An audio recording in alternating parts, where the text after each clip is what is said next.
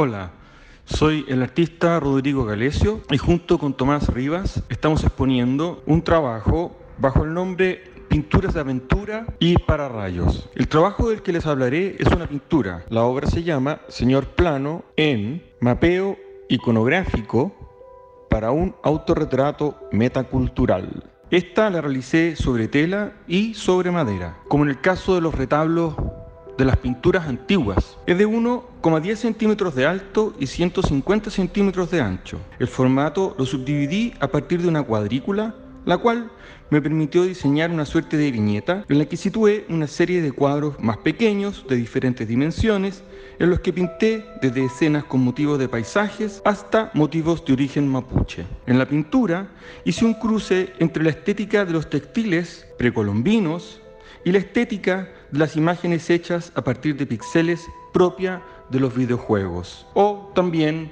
propia de las imágenes realizadas digitalmente. Iconográficamente, es decir, desde el punto de vista de lo que las imágenes representan, la obra es heterogénea.